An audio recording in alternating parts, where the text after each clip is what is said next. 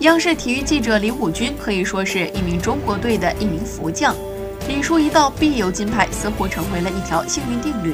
作为乒乓球的专项记者，李武军老师看着中国队夺冠拿金牌可谓是家常便饭。此次平昌冬奥会，李武军老师也出现在了短道速滑的赛场边上，并见证了武大靖夺冠。赛后，李武军老师还和武大靖合影留念。李武军认为，武大靖的成功不只是简单在赛场内。运动员想要成功，没有很轻易、随随便便就能做到的。尤其是他们面对困难的时候，那种勇气，自己战胜自己的一个过程。